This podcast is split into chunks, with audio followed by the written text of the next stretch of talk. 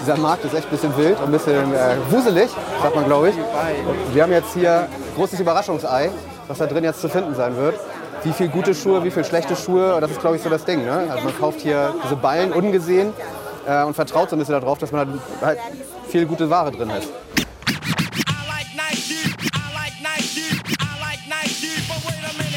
Jo, was geht ab? Ich bin Jan Delay. Hallo, mein Name ist Caroline Kebekus. Moin, ich bin Kevin Kühnert von der SPD. Hallo, mein Name ist Joy Nalani und ich mache mit bei der Sneakerjagd. Denn diese Schuhe haben den Haken einfach raus. Meine Nikes stellen deine in den Schatten.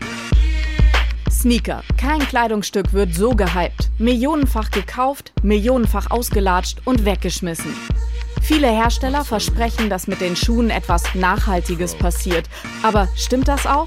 Wir starten ein Experiment. Wir haben alte Sneaker von Promis eingesammelt und sie mit GPS-Trackern ausgestattet. So gehen sie auf ihre letzte Reise. Halten die Hersteller Wort oder landen die Sneaker doch irgendwo auf dem Müll in Afrika oder Asien? Ihr seid mir egal, denn ich hab neue Nikes. Die Sneakerjagd. Ein Podcast von Melanie Böff, Christian Salewski und Felix Rohrbeck. Ich hab neue Nikes. Die Sneakerjagd ist eine Recherche von NDR, Zeit und dem Recherche-Startup Flip. Und einige Schuhe sind übrigens auch noch unterwegs. Wo genau die Sneaker landen und über welche genaue Route, all das könnt ihr nachverfolgen auf www.sneakerjagd.de.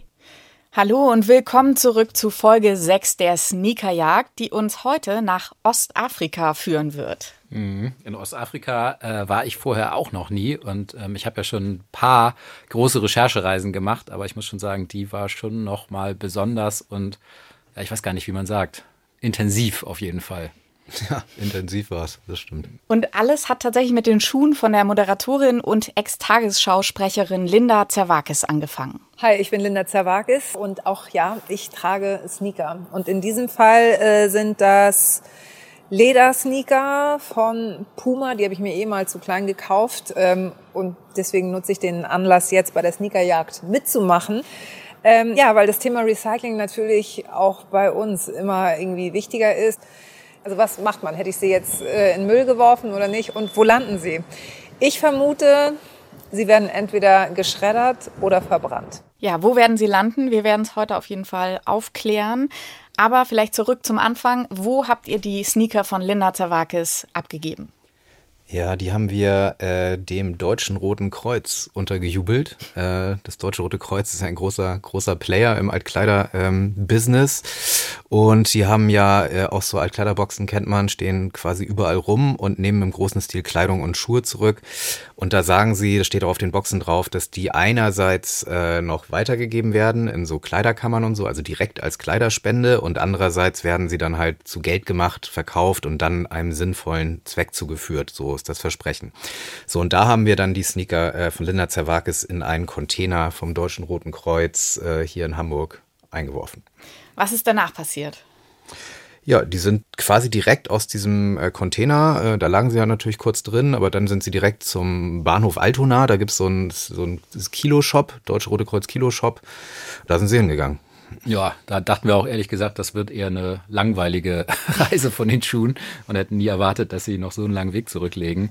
Weil das ist jetzt ja erstmal nicht so überraschend. Also man wirft die beim DRK ein, also beim Deutschen Roten Kreuz, und dann landen die da im Shop. Und ja, also man muss dazu sagen, so richtig schick waren die Linda äh, Zawakis-Schuhe auch nicht mehr. ähm, insofern haben wir uns vielleicht auch ein bisschen gewundert, dass sie noch in diesem Shop gelandet sind und weiß man auch, wir sind dann einfach auf die Fahrräder gestiegen und sind da mal hingefahren und haben uns den Laden angeschaut. Genau, sind da einfach mal rein. Das ist halt so ein Second-Hand-Kilo-Store, wie man den so kennt. Da hängen halt so Klamotten und stehen auch Schuhe rum. Und waren auch so Schuhe, die waren vielleicht in so einem ähnlichen Zustand wie die von, von Linda, aber ähm, die Sneaker haben wir da nicht gefunden, ihre. Was wir aber gesehen haben, war so ein kleiner abgetrennter Bereich. Da konnte man so durch äh, zwei Fenster durchluschern. Und da haben wir stapelweise blaue Säcke voller alter Kleidung gesehen. Und äh, zwei Frauen haben die da sortiert. Und da haben wir dann einfach mal gedacht, ah, wahrscheinlich sind die Schuhe von Linda Zerwakis noch in diesem äh, Sortierprozess. Ähm, das war zumindest unsere Vermutung. Ich habe da sogar dann eine Hose anprobiert. Stimmt. Versucht anzuprobieren. Was war? Ich weiß nicht mehr, irgendeine Jeans viel zu klein natürlich. Man findet ja eigentlich, also ich finde da jedenfalls nie was in so in meiner Größe und habe dann aber dabei nochmal so ganz unauffällig gefragt, ey, was machen Sie denn da? Sortiert ihr da Klamotten äh, und so? Und dann war die Antwort auch, ja, das hier sozusagen aus, aus vielerlei Containern in, in Hamburg kommt hier Ware an, nicht alles, aber hier wird sozusagen schon mal die, die erste Auswahl getroffen. Also das, was die da, die machen schon die Säcke da auf und so, aber die Schuhe von Linda Zerwakis haben sie da nicht aussortiert. Die sind weitergegangen. Okay, und dann gab es ja aber auch schon bald ein neues Signal. Genau, das ist dann der Weg, der, den dann die Dinge gehen, wenn sie da nicht äh, direkt sogar selbst verwertet werden. Dann gehen die nämlich nach Hamburg-Lockstedt. Da ist die DRK-Zentrale. Und das ist dann wohl so gewesen, dass die da halt erstmal eingelagert wurden und dann ist erstmal eine Zeit lang nichts passiert. Ja, das sind immer so die langweiligen Momente der Warterei. Sneakerjagd, wenn man Ja. dann einfach lange, lange nichts hört und wartet und ja, irgendwie nicht weiß, was mit den Sneakern los ist. Yeah. Wenn der Boden einbricht, gib ja Feeds in die Air. Der Preis hoch, doch der Deal ist fair. Die Reise, denn von oben sieht man mehr.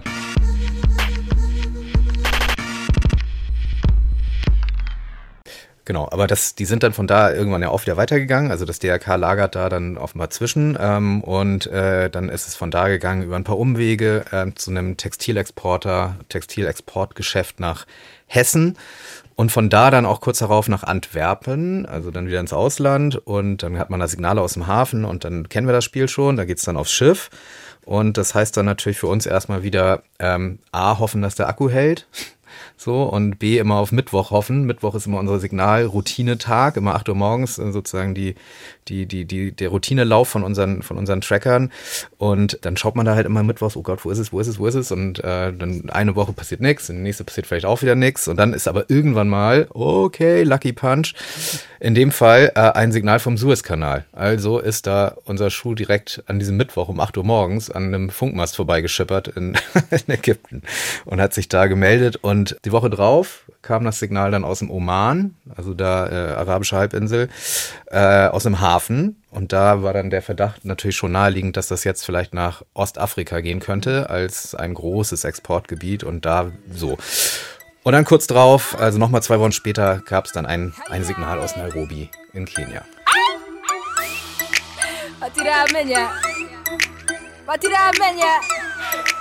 Batiramenya. Rajville, Stella Mongi, let's go. I swear niko maji Obe baba Obe yeah. Obe baba Sikushua niko po Obe baba Obe yeah. Obe baba Obe Wow, Kenia, Nairobi, es geht also weiter und ihr seid ja dann auch hinterhergereist. Und jetzt sind wir also in Kenia. Woher kam denn euer erstes Signal? Ja, genau. Also wir haben halt gesagt, wir wollen den Schuhen, die am weitesten reisen, die am weitesten signalmäßig kommen, äh, auch mal hinterherreisen und hatten ein bisschen die Hoffnung, dass es sogar auch so Ostafrika werden würde, weil da halt eins der Gebiete ist, wo halt ganz, ganz viele europäische Altkleider landen. Und das erste Signal, was uns dann da erreicht hat, das hat uns geführt nach Kitengela. Das hat uns tatsächlich auch ein bisschen überrascht, weil das ist ein bisschen südlich von Nairobi und ist eher so eine wohlhabendere Gegend und so eine Ex-Kleinstadt, jetzt inzwischen so eine Art Vorort von Nairobi, da wohnen 150.000 Menschen und das wächst einfach so unglaublich schnell. Ja, ist auch schon krass, was da so alles aufeinander prallt. Also einerseits wird da ohne Ende gebaut, auf der anderen Seite begegnen einem auf einer vierspurigen Straße äh, noch Kuhherden, die da von irgendwelchen Nomaden durch die Gegend getrieben werden. Also ist schon, man, man merkt, dass man woanders ist, sagen wir mal so. Und in Kitengela sind wir dann zum ersten Signal gefahren und das war so ein äh, fünfstöckiges Gebäude und unten drin war ein Second-Hand-Shop. Think Twice heißt der. Und der gehört zu einer Kette. Allein in Kenia äh, gibt's äh, 25 solcher Shops und auch in Deutschland gibt's einige davon.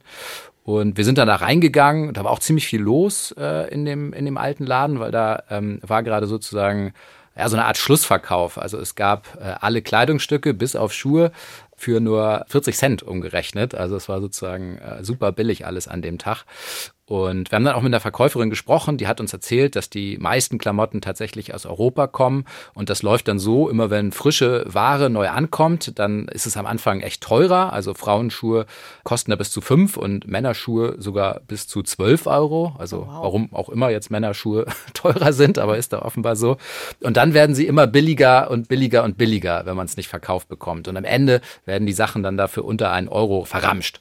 Und dann eben auch häufig von Händlern aufgekauft, die sie dann weiterverkaufen. Und sind die Sneaker von Linda Zawakis auch diesen Weg gegangen? Ja, davon gehen wir aus.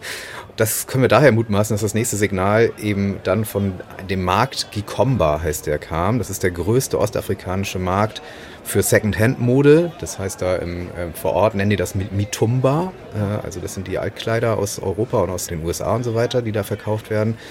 Und die kommen da ja halt zu Ballen gebündelt an. Wir haben das ja hier schon gesehen bei TaxAid, sozusagen unser Ende. Das war der, der große Textilsortierbetrieb, wo die dann halt zusammengebaut werden und containerweise verschifft werden. Und äh, da kommen die dann halt an auf diesem Mitumba-Markt Gikomba.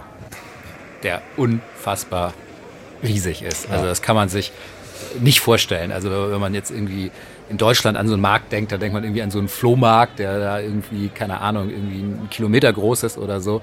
Also kein Vergleich. Also die Stadtverwaltung von Nairobi vermutet, dass 65.000 Menschen auf diesem einen Markt arbeiten.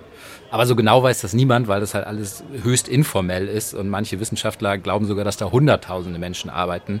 Also man weiß es einfach nicht. Wahnsinn. Und das Ding fühlt sich an wie so ein riesiges Labyrinth, ganz viele kleine Gassen, also wir waren nur in einem Bereich diesen Marktes und in dem werden nur Schuhe gehandelt. Und allein der ist so groß, dass wir da einen ganzen Tag verbracht haben und quasi nie rausgefunden haben aus diesem, aus diesem Schuhbereich.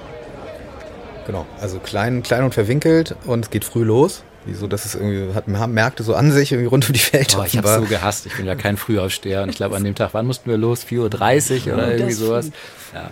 Naja, wir waren halt verabredet da mit einer Dame, die da sozusagen ihre, äh, ihre Ware verkauft, ihren Marktstand aufmacht. Jedenfalls sind wir dann dahin und halt im absoluten Morgengrauen, also vor Sonnenaufgang.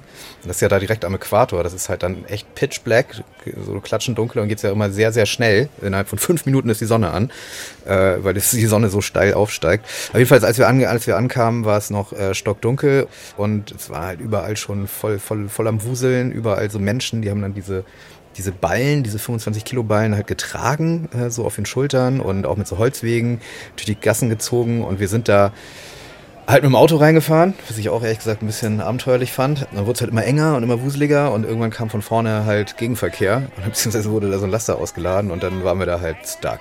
So. Ich fand es ja auch ehrlich gesagt, äh, als wir von vorne festgefahren waren, von hinten, die Leute ein bisschen aufs Auto gehauen haben und es dann Christine meinte, ähm, ja gut, äh, ihr könnt hier aber nicht aussteigen, ihr könnt die 100 Meter nicht gehen, das überlebt ihr mehr oder weniger nicht.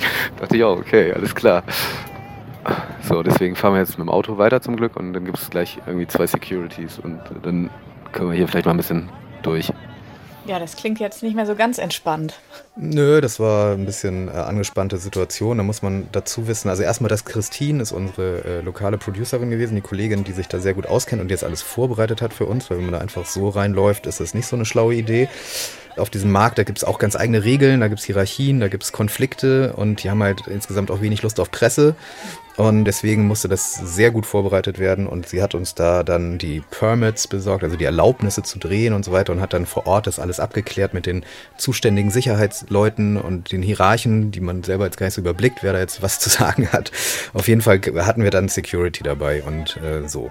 Abgesehen von den Securities und den ganzen Erlaubnissen, Permits, die ihr da brauchtet, konntet ihr euch dann als Journalisten gerade mit Kameraequipment, äh, pipapo, frei bewegen?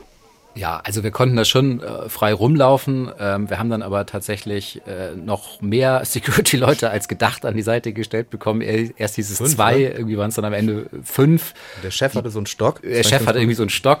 Okay. sah aus wie so, weiß ich auch nicht, wenn man, wenn man sich mit ihm anlegt, dann kriegt man den Arsch verhauen oder so. Und das sollte vielleicht der Eindruck sein, ja. nee, nee, nee, der war auch, der war auch tatsächlich äh, der, der Ranghöchste sozusagen, äh, ja, Security-Meister von diesem ja. Teilmarkt da. Aber plötzlich hieß es dann auch so, jetzt müsst ihr sofort aufhören zu drehen und Kamera runter. Und dann mussten wir äh, zurück ins Auto und uns da quasi zurückziehen, ähm, weil irgendwer sich auf dem Markt beschwert hatte und dann die Polizei vor Ort sich eingeschaltet hat und wir hatten zwar alle Drehgenehmigungen, aber es hat denen irgendwie nicht gereicht. Dann musste Christine losfahren zum irgendwie Chef, Chef, Chef-Polizisten irgendwo ganz anders. Und in der Zeit saßen wir dann halt nochmal drei Stunden da im Auto bei der Affenhitze, konnten gar nichts machen. Und ähm, ja, also insgesamt war die Stimmung da schon irgendwie angespannt, hektisch, aggressiv so. Und man muss dazu sagen, dass es auch gerade erst wieder gebrannt hatte auf dem Markt und dass das zusätzlich ja so für ein bisschen schlechte Stimmung gesorgt hat. Du hast gerade gesagt, es hat mal wieder gebrannt. Brennt es auf diesem Markt öfters oder wieso? Immer wieder äh, gibt es große Feuer auf dem äh, Mitumba-Markt, wo dann wirklich ja ganze Abschnitte dieses Markts abkokeln und äh, super viel Ware ähm, verloren geht und so weiter. Und das ist natürlich für die Menschen da eine Vollkatastrophe. Und man weiß auch nicht so richtig, wer dahinter steckt. Also die Polizei geht davon aus, dass die Feuer absichtlich gelegt worden, also dass es Brandstiftung war, aber es ist ein bisschen unklar, wer dahinter steckt. Und wenn man mit den Leuten auf dem Markt spricht, dann gibt es so ganz unterschiedliche Versionen. Die einen glauben, dass chinesische Händler dahinter stecken, weil die Chinesen mit ihren Billig-Klamotten aus China gerade versuchen, auch den kenianischen Markt zu erobern. Und diese Second-Hand-Ware aus Europa ist halt Konkurrenz andere auf dem Markt glauben, dass die Regierung selbst dahinter steckt oder irgendwelche Investoren, die günstig an das Land kommen wollen. Also es sind alles nur Vermutungen, Beweise gibt es nicht. Aber wenn da eben gerade so viel abgefackelt ist und das sieht auch wirklich ganz schlimm aus dann danach, dann ist die Stimmung eben nicht die allerbeste. Ja, ich muss noch mal dazu sagen, was mir sozusagen echt nicht so klar war, dass dieser Mitumba-Markt auch so eine politische Dimension hat. So, ne? Man denkt, ach, da verkaufen so ein paar Leute halt irgendwie Altkleider so und ist doch schön, da können noch ein paar Leute was von gebrauchen. Aber es ist halt echt eine politische Schlacht, die da tobt und auch eine ökonomische Schlacht um diesen riesigen Markt. So, das ähm, war mir vorher nicht klar, bevor wir dahin gefahren sind dreht sich natürlich um die Frage, soll das weitergehen mit diesem äh, Second-Hand-Importen in diesem großen Stil oder soll das irgendwie äh, die, die eigene Wirtschaft eher angekurbelt werden? Und wir haben dann auch Lucy Gitau getroffen, das ist äh, eine Importeurin und die quasi containerweise Second-Hand-Kleidung äh, nach Kenia importiert. Und auch deren Ware ist bei dem Feuer halt verbrannt. So. Ja, mit der wir da länger gesprochen und ähm, die hat erzählt, dass sie so äh, zwei bis fünf Container im Monat äh, importiert nach Kenia, vor allem T-Shirts, aber auch Schuhe. Und äh, zwei bis fünf Container, das klingt immer so, hm, gar nicht so viel, aber in einen Container passen 40.000 Paar Schuhe. Das also ist schon eine Menge. ganze Menge, was die, was die Lucy da reinholt. Und ähm, interessant war, dass die gesagt hat, sie wird gern noch viel mehr importieren, aber sie hat gesagt, wir brauchen gute Qualität. Und das ist das Problem, ähm, weil immer mehr schlechte Qualität in Afrika ankommt. Und das ist für sie auch so ein bisschen wie so ein Glücksspiel. Also die bestellt dann einen Container aus Europa und weiß aber nicht, was drin ist. Also sie muss vorher bezahlen und dann kommt der Container an und dann ist halt ein bisschen gute Qualität drin, aber auch viel schlechte Qualität, die dann auch in Kenia niemand mehr haben will. Und das war für mich echt ein Learning, dass quasi die Exporteure aus Europa oder meinetwegen auch die USA, für die ist es besser, sie schmeißen den Afrikanern noch ein paar alte Schuhe mit in den Container, obwohl sie die auch nicht haben wollen in Afrika, anstatt sie einfach zu verbrennen, weil das Verbrennen kostet Geld, die da sozusagen denen mit unterzuschieben, kostet nichts. Mhm. Wie ging es denn dann weiter? Also was passiert, wenn Menschen wie Lucy Gitau eben die alten Klamotten, die alten Schuhe aus Europa ankaufen? Naja, äh, sie kauft die dann halt sozusagen als Großhändlerin an äh, und verkauft die dann an die Kleinhändler weiter, die dann bei ihr quasi die Ballen abholen. Also sie holt Container rein und äh, regelt das alles, diesen Import und dann kommen die kleineren Händler und kaufen ihr sie 25 Kilo Ballen ab mit Schuhen und anderen Sachen. Und wenn so ein 25 Kilo Ballen, der hat dann 50 Paar Schuhe ungefähr drin und kostet dann umgerechnet 75 Euro circa. So where are these from? Isn't that from um, Europe? Mine are from UK. Okay. But they are packaged in uh, Latvia. Okay. Yes. Okay. So, but here we don't stock much. We have a bigger store on the other side. Okay. But the thing is, people assume that Africa we are poor. What we need is quality. Ja, ich glaube, was sie da ähm, ausdrücken will, die Leute glauben immer, äh, Menschen in Afrika sind so arm, die freuen sich über alles, was da ankommt. Und da hat sie eben ganz klar gesagt, nee, das ist nicht so. Was wir brauchen, ist gute Qualität. Und ja, wir haben uns da noch eine ganze Weile auf diesem Markt umgesehen, also eigentlich einen ganzen Tag da verbracht und versucht, mit Menschen ins Gespräch zu kommen. Und da haben wir auch eine Händlerin kennengelernt, die hieß Jane. Und die macht diesen Job sozusagen, also sie holt quasi die Schuhe bei Importeuren äh, wie der Lucy und dann verkauft sie da vor Ort sozusagen ähm, ja die Schuhe weiter. Und das hat sie auch an dem Morgen gemacht und hat da am frühen Morgen zwei Ballen gebrauchter Schuhe bei einem der Importeure gekauft. Genau, das ist quasi dann so wie, weiß ich nicht, so eine Einzelhändlerin, Ja, die so ein eigenes ja. Geschäft hat. Ja, Geschäft, weiß ich nicht, ist fast ein bisschen zu großes Ja, Wort. ja, Das Geschäft. ist Das ist halt, muss man sich vorstellen, so zwei, drei, vier Quadratmeter äh, abgegrenzt, so ein kleines Holzkarree äh, auf dem Boden eingezeichnet. Und da sind halt ganz viele nebeneinander und da äh, sind dann die einzelnen Händler und Händlerinnen. Und bei ihr sah das dann so aus, sie hat dann ihren Platz da mit so einer Plane ausgelegt morgens und dann ihre zwei Ballen, die sie hatte, also große Säcke, einfach so aufgemacht und die Schuhe dann quasi vor sich auf den Boden sortiert und halt selber sozusagen nicht gewusst, was da jetzt rauskommt aus ihrem Überraschungsei. Und das waren dann halt von Sandalen, einfach so, aber auch viele Fußballschuhe oder einige Fußballschuhe, so Badelatschen, auch mal so ein High Heel dazwischen, ähm, aber eben halt auch sehr viele Sneaker, also bestimmt ein Drittel oder so, würde ich denken, waren Sneaker. Alles durcheinander und ähm, ja, die Sneaker, die haben so 6 Euro gekostet, im, im Schnitt jetzt. So ein Kinderschuh halt nur zwei. Und ähm, ja, also für sie ist das halt eine Lotterie, ne? Also sie macht dann halt, wenn, wenn, wenn die Ballen, die sie da morgens ankauft, irgendwie gut sind, dann kann sie auch mal 20 Euro Gewinn machen, so äh, an einem Tag. Und an anderen Tagen, wenn sie weniger Glück hat, macht sie halt Verlust. Kommt eben auf die Mischung drauf an, ja.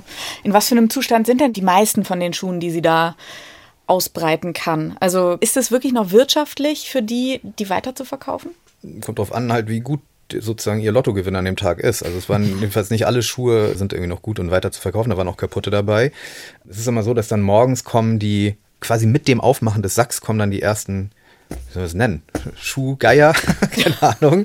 Also Leute, die da halt. Ambitionierte Käufer. Ja, Ja, ambitionierte die hatten Käufer. sogar so einen Namen dafür, so einen Ja. örtlichen Namen. Ich weiß aber vergessen, aber sozusagen für die Geier, die da echt als erstes auf der Matte stehen und sich das Beste rauspicken, da gab es so einen Namen für die. Ja, die Leute. stehen halt da, wenn sie aufmacht, zack, zack, gib her, gib her, so. Und das sind halt dann wieder weiterverkauft. Das sind keine Endkunden, die verkaufen es dann auch weiter. Jedenfalls, die picken das sofort weg und dann wird halt das immer schlechter, die Qualität, äh, alles was dann so. Und dann, sie hatte gesagt, dass vielleicht mal die Hälfte oder so teilweise dann, sie hat nicht sofort verkauft, sondern dann halt Unterpreis weiterverkauft. Und es waren auch welche dabei, die sie gar nicht verkaufen kann. Und dann haben wir gelernt, dass immer sonntags ähm, werden halt die Schuhe, die dann die ganze Woche über nicht verkauft wurden, werden dann halt quasi noch zu Ramschpreisen von auf die Straße geschmissen. Und wenn die dann auch nicht weggehen, dann werden sie halt quasi entsorgt. So. Und im Zweifel sogar angezündet. Also doch wieder verbrannt.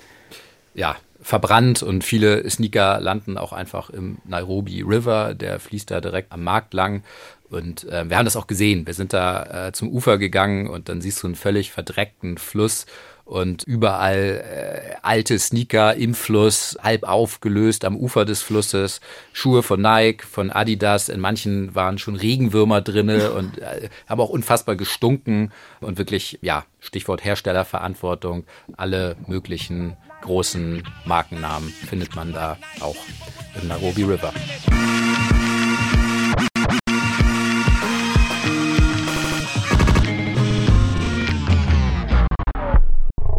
Und die Sneaker von Linda Zerwakis? Nee, also das zweite Signal, das hat uns da ja auch auf diesen Markt geführt. Das war gar nicht so weit weg von dem Stand von Jane. Und da waren halt, weiß ich, lass, es- lass es 50 solche Stände gewesen sein oder so, so 80 oder so. Und da, also keine Chance da jetzt irgendwie zu finden, wo jetzt genau ein Paar weißer Puma halb abgerockt vor einem Monat gelegen haben könnte. Also das war so ein bisschen illusorisch. Aber dass sie da waren, ist klar. Und dann sind sie wohl von da nochmal weitergereicht worden an weiteren Zwischenhändler. Also im, im Bach sind sie nicht gelandet. Das kann man auch sagen. Und dass sie weitergereicht wurden, das wissen wir, weil ihr ein drittes GPS-Signal bekommen habt. Ja, das dritte und auch letzte Signal. ähm, Und das kam aus Eastlay.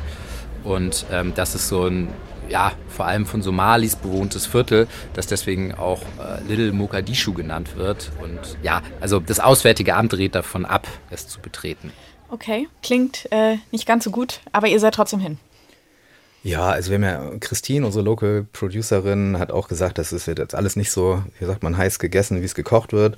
Man sagt halt, dass da halt auch so eine, eine, Hochburg von dieser Al-Shabaab-Terrormiliz sein soll. Und es gibt ja immer wieder mal Anschläge in, in Nairobi. Und das, ich glaube, das bekannteste war dieser Anschlag auf so ein Einkaufszentrum 2013. Da sind 71 Menschen umgebracht worden. Und ja, man sagt, dass das Leute gewesen sein sollen aus diesem Viertel Eastley aus Little Mogadischu. Okay, interessante Voraussetzungen für eure weitere Recherchereise. Wie war es denn? Ihr seid trotzdem hingefahren. Wie war es vor Ort? Ja, also es war jetzt auf dem Weg dahin, jetzt irgendwie auch ganz normaler Stadtteil von äh, Nairobi, hat jetzt auch, wirkt jetzt erstmal gar nicht so verstörend und dann kam halt unser Signal, das hat man schon auf der Satellitenübersicht gesehen, aus so einem Hinterhof, wo so Import-Export-Läden offenbar angesiedelt sind, so viele kleine, so. Und dann sind wir da einfach reingefahren und da waren dann überall auch so Laster mit Cargo, mit Fracht drauf und da waren halt auch Schuhe gebündelt auf den Dächern von diesen Lastern und so. Und dann sind wir da mehr oder weniger ziemlich exakt auf die Position gefahren, wo das letzte Signal war. Also wir standen quasi echt drauf mit dem Auto. Und dann haben wir gesehen, da ist genau eine kleine Lagerhalle und da stand drauf Moyale Store. Here to the left. No, we can put the cameras down. No, we can put the cameras down. And now it is 50 meters to the right. 29 meters.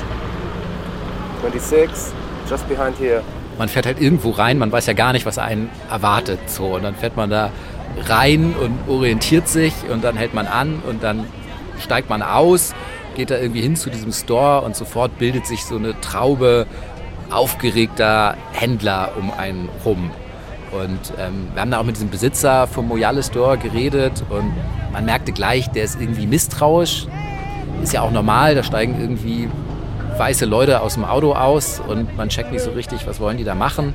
Wir haben dann so ein bisschen gefragt und er hat uns dann auch erklärt, dass er alte Schuhe ähm, bis zur äthiopischen Grenze weiter transportiert. Moyale ist äh, so eine Gegend da an, in, an, der Grenze sozusagen von Kenia äh, zu Äthiopien.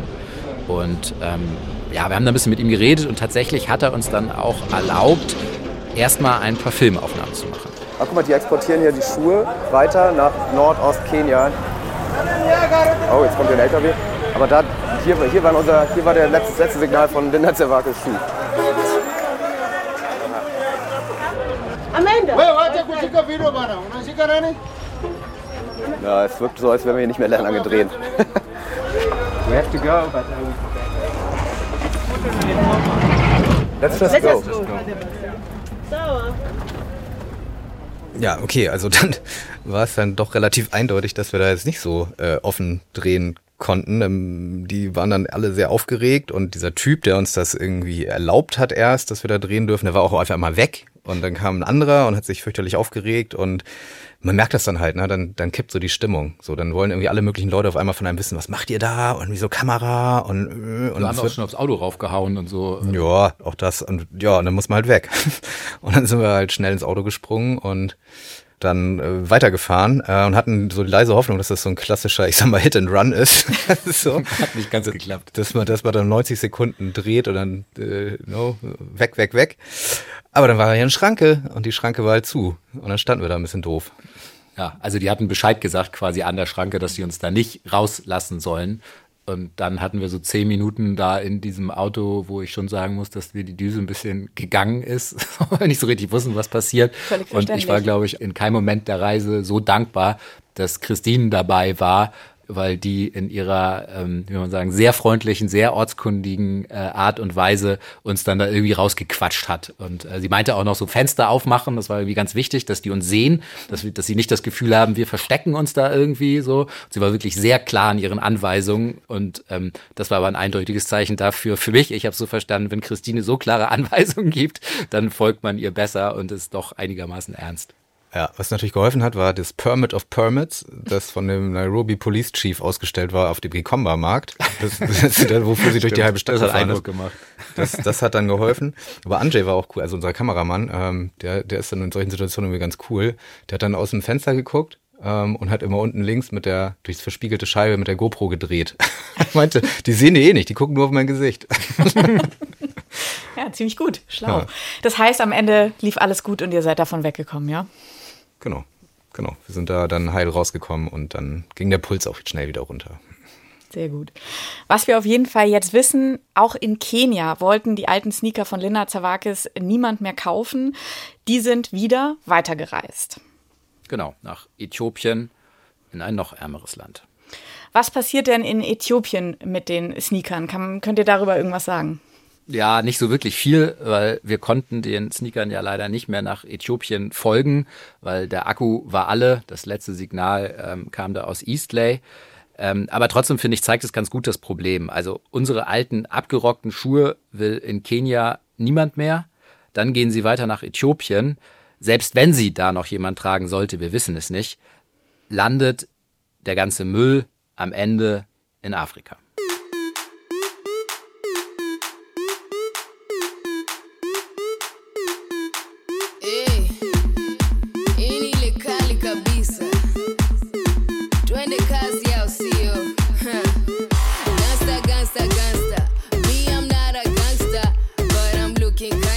Und diesen Müll, den habt ihr euch ja auch nochmal angeschaut. Ihr wart tatsächlich in Kenia auf einer der größten Müllhalden Afrikas. Was genau habt ihr da erlebt und vor allem, was hat das zu tun mit unseren Sneakern? Ja, mit unseren Sneakern hat das eine ganze Menge zu tun. Das haben wir dann da vor Ort auch gesehen. Also Dandora heißt das und das ist äh, eigentlich ein Stadtteil von Nairobi. Und der Name steht jetzt halt synonym für diese unendlich große Müllkippe, ähm, die man vielleicht auch aus hier und da aus dem Fernsehen schon mal gesehen hat. Aber als wir da waren, ja, war der Eindruck halt, boah, okay, das ist echt Apokalypse da. Wow, wow, wow. How many trucks are coming in? Uh, like over 100 per day. So many, over 100 trucks coming there. Wir sind jetzt hier mitten in dieser krassen Müllkippe Dandora und äh, also das ist schon heftig, weil da kommen jetzt die Trucks an, so und da wird einfach so der, der Restmüll, sieht man ja, quasi einfach runterge mit, mit so einer Hacke runtergeholt. Wow, Wahnsinn, guck mal, da sind die Schuhe mit in dem Hausmüll, ey, in dem, das ist echt eklig. Da Plastiksohlen, vorne ist so eine Flipflop. Exactly. Ähm, da gucken wir uns gleich noch mal um, aber es ist schon ganz schön krass. Boah, Alter. Attacke von den Vögeln. Hier ist ein Schuh. Nike. Das ist Nike, oder was? Ja. Guck mal, was ich hier gefunden habe. Ich habe Puma. Puma und Nike. Very high mountains. Äh, das habe ich nicht gestaltet bisher. Sorry, das habe ich bisher nicht verstanden, dass hier auf dem Bergmüll steht. Ich dachte, das ist so. Aber äh, das, okay, so this is, I mean, this is The ground. 50 meters or what? We're yes, standing here, right? yes, yes. And all this is waste. Wow. All of this is it's it's it's a mountain of waste. Ja, ein Mountain of Waste, also ein kompletter Müllberg. Ja, wir mussten uns da teilweise sogar so abseilen, also von den Bergen runter sozusagen, weil du gar nicht absteigen konntest. Ähm, äh, und wir hatten, glaube ich, doch Glück, weil es war äh, kein nasser Tag. Also an, äh, wenn es geregnet hat, dann kann man auch richtig im Müll wie in so Treibsand äh, äh, versinken. Oh Gott, das kann man sich nicht vorstellen. Ja, das ist ja wirklich so eine, so eine Kraterlandschaft. Also es ist Mhm. wirklich, ich habe das wirklich nicht gereilt, bis er das gesagt hat, dass das wirklich, weil man sieht die Stadt so da unten und ich dachte, das ist ein natürlicher Berg, auf dem halt eine Schicht Müll ist. So, aber dass dieser ganze Berg der Müll ist, ne? So äh, 50 Meter hoch, ähm, das ist halt und bis zum Horizont. Also das ist wirklich absurd. Ja, und eigentlich war diese Müllkippe halt schon vor mehr als 20 Jahren komplett voll. Und trotzdem werden da jeden Tag hunderte Tonnen neuer Müll abgeladen. Also alles durcheinander. Essensreste, Elektroschrott, Plastik, Medizinabfall. Und man sieht schon von Weitem, ja, so schwarzen Rauch aufsteigen. Und je näher man der Deponie kommt, desto unerträglicher wird der Gestank. Das entzündet sich halt auch immer selbst, ne? Weil das halt irgendwie da unkontrolliert abgeladen wird und dann brennen da diese Feuer und das zieht halt alles mit dem Wind da runter in diese Vororte von Nairobi, äh, wo die Leute dann halt auch entsprechend äh, Atembeschwerden etc. haben, gesundheitliche äh, Schäden davon tragen. Also es ist echt abartig. Ja, zwischendurch sieht man da halt überall noch diese riesengroßen, aasfressenden Vögel, die da auf den Müllbergen sitzen, dazwischen Schweine, Rinder, die auch im Müll wühlen. Also es ist, ist ja, weiß ich nicht, Apokalypse. Ich weiß, ich, ich habe da noch gar kein passendes Wort für. Ja. Ja, unvorstellbar, so klingt es auf jeden Fall. Konntet ihr denn einfach so auf diese Müllhalde fahren? Also das wird ja bestimmt von irgendjemandem kontrolliert. Auch da gilt wieder, dass man da nicht einfach so hinlaufen kann und drehen kann, sondern es hat auch Christine äh, vorbereitet für uns und ähm, wir haben dann die Erlaubnis sozusagen eingeholt, nicht von irgendwem, sondern von den Gangs, die da drüber herrschen über diese Müllkippe. Das ist alles sehr hierarchisch aufgebaut. Ähm, äh, auch wie die Leute dann in welcher Reihenfolge irgendwie den Müll durchwühlen dürfen. Und ganz oben sind halt sozusagen die Bosse, die dann das Verwertbare da dann sozusagen noch abschöpfen. Und um da überhaupt drauf zu dürfen, braucht man dann halt die Erlaubnis von denen. So und ähm, muss sie dann auch bezahlen. So klar für ihren für ihre Sicherheit. So ne und ähm, dann darf man dafür zwei Stunden rauf. So. Mhm. Oder es war sehr exakt abgerechnet. Ich glaube, er hat auch am Anfang gesagt, er achtet sehr auf die Minute bei seinem Aufpasserservice und dann hat er uns da begleitet. Ja, okay. das waren zwei intensive Stunden. Und was mich, glaube ich, so am meisten mitgenommen hat, waren echt die Kinder, die man da so auf allen Vieren durch den Müll kriechen sieht, die irgendwie elf, zwölf sind und sie müssten in der Schule sein mhm. und ähm, stattdessen ähm, sind sie da auf dieser Müllkippe, schlafen darin, beten sogar darin. Ähm, also die haben da so, ja, wie soll man sagen, aus, aus Müll so eine Art kleine Kirche mitten in dieser Apokalypse gebaut. So zwei Bretter aufeinander genagelt und daraus so ein Kreuz gemacht und so. Ähm, ja, das hat mich nicht ganz kalt gelassen, muss ich zugeben. Ja, weiß ich jetzt auch gerade nicht, was man sagen soll. Das ist auf jeden Fall ein trauriges Bild, was du hier erzählst, ja. Selbst die nicht auf der Müllhalde arbeiten, die leiden da halt extrem drunter. Es gab da auch eine Untersuchung kürzlich, wo die geguckt haben, ähm, wie es den Leuten eigentlich in dem, in dem Viertel, wo diese Müllhalde steht. Und da kam halt raus, die leiden an Haut- und Lungenkrankheiten, an Asthma, Ekzem, Kopfschmerzen und so weiter. Und ähm, ja, also mir ging es danach auch nicht gut nach dem Tag. Also ich hatte auch Kopfschmerzen, war super müde. Weiß man natürlich nicht genau, lag es an der Müllhalde oder hatte ich einfach einen schlechten Tag, aber kann man sich ist, vorstellen einfach. Ja, ja. es ist mhm. einfach. Da sind bestimmt alle möglichen ekligen Sachen, die man nicht im Körper haben möchte. Ah. Hey, Batiramenya. Batiramenya.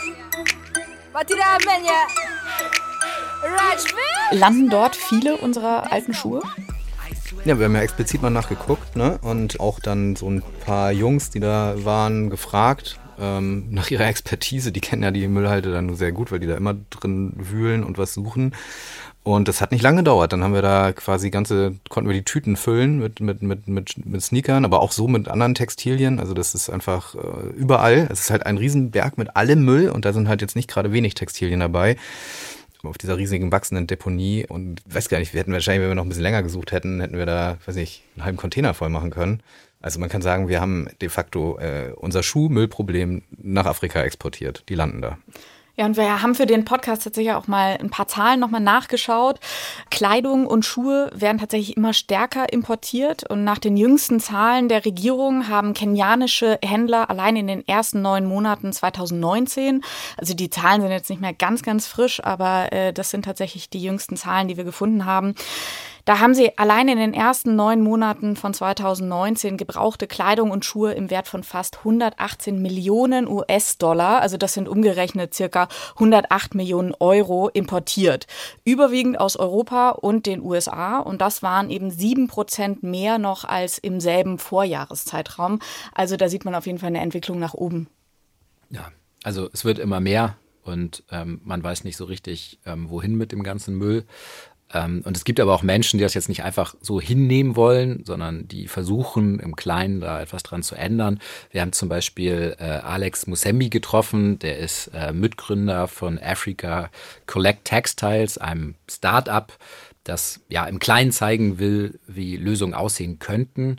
Und das Ziel ist quasi so eine zirkuläre Wirtschaft, in der aus Altkleidern neue Produkte entstehen und das eben in Afrika. Also eigentlich eine ganz schöne Vision. Und wir haben da gesehen, wie die zum Beispiel aus alten Jeans ähm, fertigen die da äh, neue Teppiche und exportieren sie nach Europa, zum Beispiel in die Niederlande. Und dafür sammeln sie die Altkleider in eigenen Boxen in Nairobi ein. Und dahinter steht eben die Idee, dass Afrika nicht die Müllhalde für Fast Fashion aus Europa bleiben sollte, sondern ja, wie sagt man das, Teil einer Kreislaufwirtschaft werden sollte.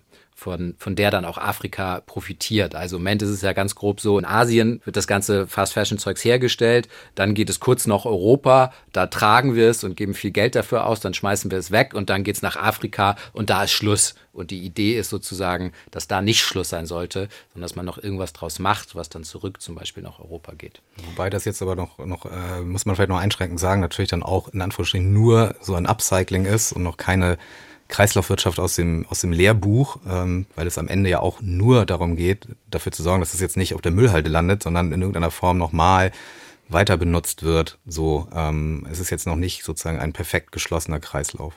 Aber es ist auf jeden Fall, wäre es eine Verbesserung vom Status quo und äh, ja, eine relativ gute Aussicht vielleicht für die Zukunft. Jetzt hast du gerade erklärt, dass sie zum Beispiel aus alten Jeans äh, Teppiche herstellen. Das kann ich mir irgendwie noch vorstellen. Aber wie funktioniert das bei unseren alten Sneakern? Wir haben ja schon gelernt, die äh, bestehen aus vielen verschiedenen Materialien, die äh, zum Teil giftig sind.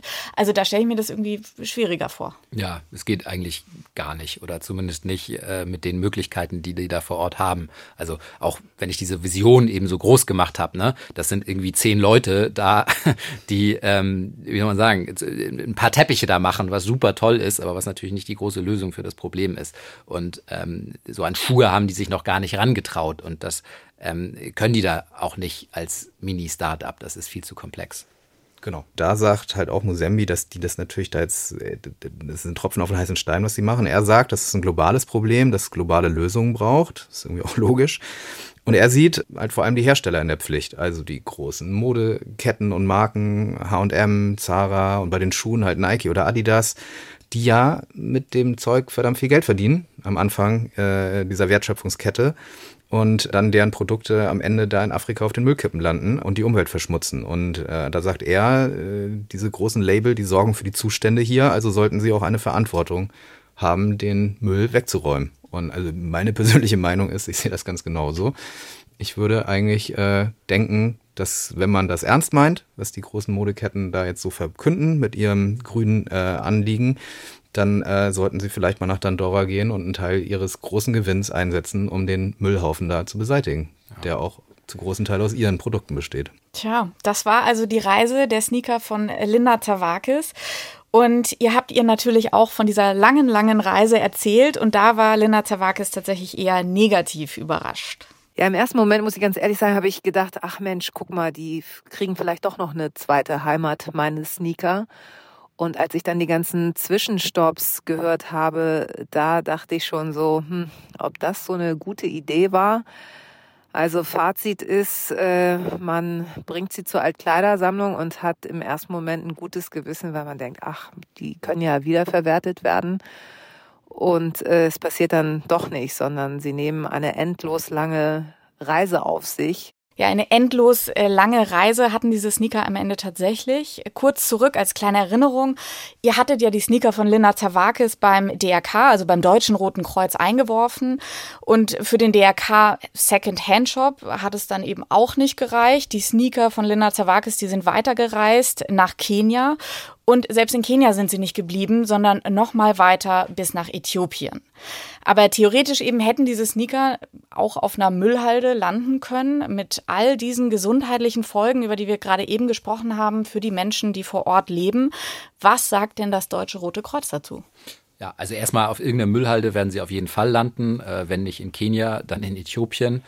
Und darüber haben wir dann versucht zu sprechen, erstmal mit dem Landesverband des Deutschen Roten Kreuzes, weil wir ja hier in Hamburg die Schuhe eingeworfen haben. Und das war ein sehr merkwürdiges Gespräch, weil ähm, der Pressesprecher irgendwie gar nicht verstanden hat, was ich von, überhaupt von ihm will und meinte so Sneaker, hä, was habe ich mit Sneakern zu tun? Und dann meinte ich, naja, in den Altkleidern-Containern sammeln sie auch alte Schuhe. Ja, aber Sneaker, da werfen Leute auch Matratzen rein und so. Und dann meinte ich so, hä, aber es geht doch um alte Schuhe, die sammeln sie doch. Ja, aber Sneaker, ich weiß gar nicht. Er, er, ich weiß, er hat sich überhaupt nicht verantwortlich gefühlt. Und das hat auch keinen Sinn gemacht, mit ihm drüber zu reden. Und dann haben wir uns weiß, das Gespräch war sehr, du warst sehr, sehr erzürnt nach dem Gespräch. Ja, auch ein bisschen so verzweifelt, weil ich das, also, wie kann man sozusagen, wenn man in dem Business drinne ist und das Zeug sammelt und dann fragt mal jemand nach, demjenigen, der nachfragt, das Gefühl geben, es sei eine Unverschämtheit, überhaupt mal nachzufragen. Es war seltsam. Gut, das war jetzt vielleicht dieser, dieser Mensch in Hamburg, der da seinen Job als Pressesprecher ein bisschen merkwürdig versteht. Ähm, wir haben dann auch noch sozusagen die Bundesebene des Deutschen Roten Kreuzes gefragt und da gab es zumindest Antworten schriftlicher Art. Äh, ein Interview wollten die uns auch nicht geben, weil sie äh, mit äh, investigativen Formaten im Fernsehen offenbar irgendwie schlechte Erfahrungen gemacht haben wollen. Ist auch die Frage, wenn man so ein Riesenplayer ist wie das Deutsche Rote Kreuz, ob man dann sich so einen schlanken Fuß machen sollte und irgendwie gar kein Interview geben. Aber sie haben uns dann noch schriftlich lang und breit beantwortet, warum sie das alles gar nicht so schlimm finden. Ja, also sie sagen halt quasi, die ganzen Altkleider-Sachen, die sorgen dafür, dass auch da Leute von leben. Sie sagen auch, dass die Altkleiderspenden nicht daran schuld sind, dass da Arbeitsplätze in der Textilindustrie verloren gegangen sind und berufen sich da auch auf Studien. Und unsere Gespräche vor Ort, die haben halt aber auch gezeigt, dass jetzt, äh, was die Arbeitsplätze vor Ort angeht, dass da schon auch ein Schwund es gibt durch diese Secondhand-Mode, die da importiert wird. Also wir haben da mit einer Textilunternehmerin gesprochen, Wagura Kamwana heißt die, die hat ähm, erzählt, dass früher eine halbe Million Menschen in der kenianischen Textilindustrie gearbeitet haben und heute sind es halt nur noch 40.000. Das waren zumindest die Zahlen, die sie äh, erzählt hat. Ja, die sind auch gedeckt, die Zahlen. Ich habe die nachgeguckt und also da ist Schwund schon fast, also es ist ein Einbruch so. Und ihre Meinung da war auch sehr eindeutig. Sie hat gesagt, this killed the industry. Also die äh, Second-Hand-Ware hat diese Textilindustrie getötet. So hat sie das gesehen. Und sie gehört eben zu den Menschen, die da vor Ort versuchen, eine lokale Textilproduktion äh, wieder aufzubauen. Und die Frau hat auch total viel Power und ist eine coole Unternehmerin, aber sagt halt, gegen diese ganzen Billigimporte ist es verdammt schwierig. Ich habe dann auch einmal nachgefragt, aber mal angenommen, man würde diese Importe jetzt verbieten und die lokale Textilproduktion müsste ja diese ganzen Menschen mit ja preiswerter Kleidung versorgen. Ginge das überhaupt? Und da hat sie mich so voller Stolz angeguckt und meinte so, believe me, wir Kenianer sind Unternehmer, wir schaffen das. Das fand ich irgendwie nochmal sehr erbaulich, dieses eigene Selbstbewusstsein, was es da auch gibt in Afrika. Das muss man natürlich sagen, dass es bestimmt nicht über Nacht geht, ne? sondern dass es eine Art Transformation äh, geben muss. Und deswegen ist es sicherlich nicht schwarz und weiß. Und selbstverständlich sind auch viele, viele Leute verdienen Geld mit diesen Secondhand-Importen auf diesem Mitumba-Markt. Ganz viele Leute hängen da dran. Und äh, es ist sicherlich auch eine Möglichkeit für viele Leute, an günstige Kleidung zu kommen und so weiter. Also das kann man jetzt nicht einfach den Schalter umlegen. Das muss man nicht so naiv sehen. Aber sozusagen diese monolithische Behauptung, dass es überhaupt kein Problem gibt, von solchen Playern wie dem Deutschen Roten Kreuz, ist natürlich auch in meinen Augen Schwachsinn.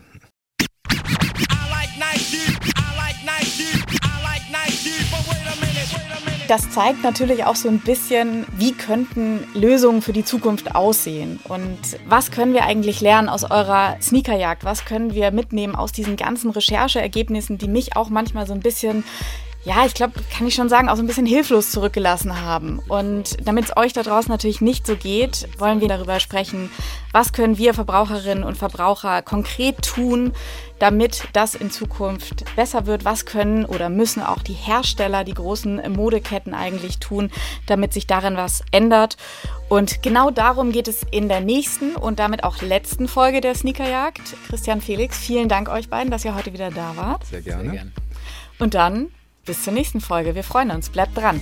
Meine Nikes weg, bin aus dem Vertrag wieder raus. Dem Teufel war kalt, er hat sie geklaut. Trag wieder Adidas, Reeboks und Gola. Doch meine Seele gehört Coca-Cola.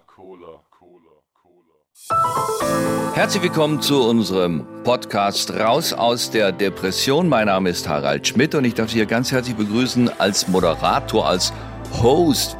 Ich weiß, dass die eine der andere jetzt vielleicht sagt, was denn dieser Schmidt bei so einem ernsten Thema? Ja, hier bin ich in meiner Funktion als Schirmherr der Stiftung Deutsche Depressionshilfe.